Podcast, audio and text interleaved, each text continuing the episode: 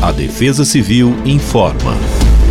Nesta segunda-feira, dia 12, o dia deve amanhecer marcado pela presença de nebulosidade variável em todo o estado de São Paulo, com possibilidade de chuvas isoladas no interior paulista ainda no período da manhã.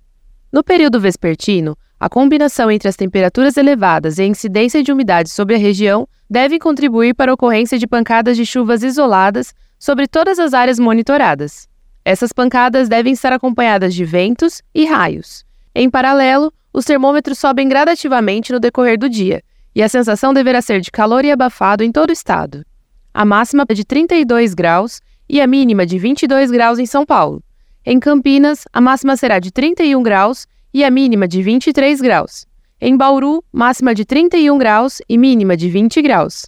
Já para a região da Baixada Santista, máxima de 34 graus e mínima de 25 graus. Siga a Defesa Civil do Estado nas principais redes sociais usando o Defesa Civil SP e fique por dentro dos alertas em tempo real e das principais informações da sua região. Defesa Civil do Estado de São Paulo.